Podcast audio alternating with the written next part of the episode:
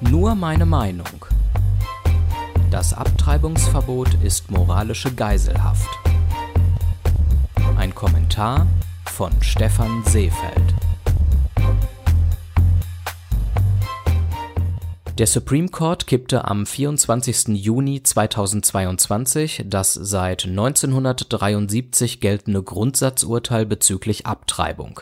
Frauen hatten landesweit die Möglichkeit, ihr ungeborenes Kind abzutreiben. Nun steht es jedem Bundesstaat frei, eigene Regeln zu erlassen.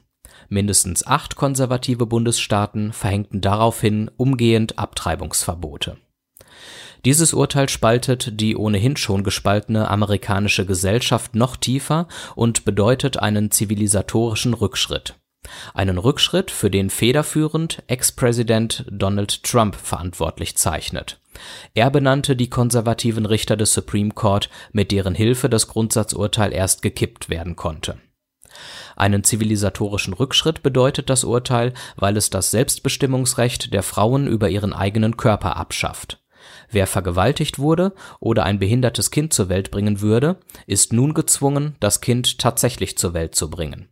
Eine folgenschwere Konsequenz, die das Leben von vielen Frauen ruinieren und zur Hölle werden lässt. Entweder weil die Frauen durch das Kind immer wieder an die Vergewaltigung erinnert werden und nie ein Kind wollten, oder weil sie psychisch und finanziell nicht in der Lage sind, sich um ein behindertes Kind zu kümmern die moralische Entscheidung darüber, ob man ein Kind abtreiben sollte oder nicht, darf in vielen Bundesstaaten nun nicht mehr die Betroffene selbst treffen. Diese Entscheidung trifft nun der Bundesstaat für sie.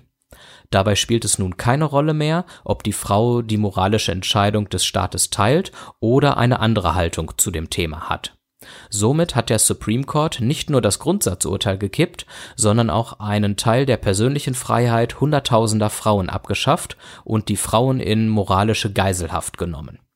Dies geschah nicht auf der Grundlage von rationalen Überlegungen Wäre dies der Fall gewesen, hätten Erwägungen eine Rolle gespielt, bis zu welcher Schwangerschaftswoche ein Ungeborenes noch nicht den Status einer Person haben kann, nicht empfindungsfähig ist und somit durch die Abtreibung kein Leid zugefügt wird. Die USA hätten dann eine Debatte darüber geführt, bis zu welcher Schwangerschaftswoche Abtreibungen erlaubt sein darf. Stattdessen wurde ideologisch entschieden die Wahrscheinlichkeit, dass Donald Trump bei der nächsten Präsidentschaftswahl erneut zum Präsidenten gewählt wird, ist sehr hoch.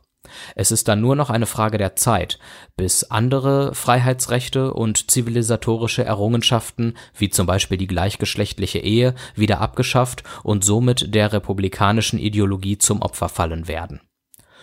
Deutschland ist im Vergleich zu den USA kein Paradies. Ein Schwangerschaftsabbruch ist nur unter gewissen Voraussetzungen straffrei.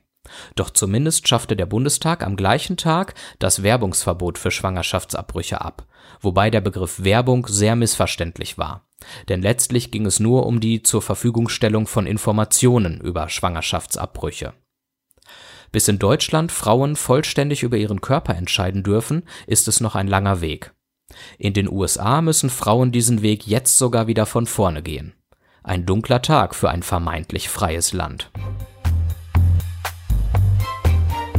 Alle Folgen von Nur meine Meinung gibt es als Audiopodcast und als Text auf www.stephanseefeld.de.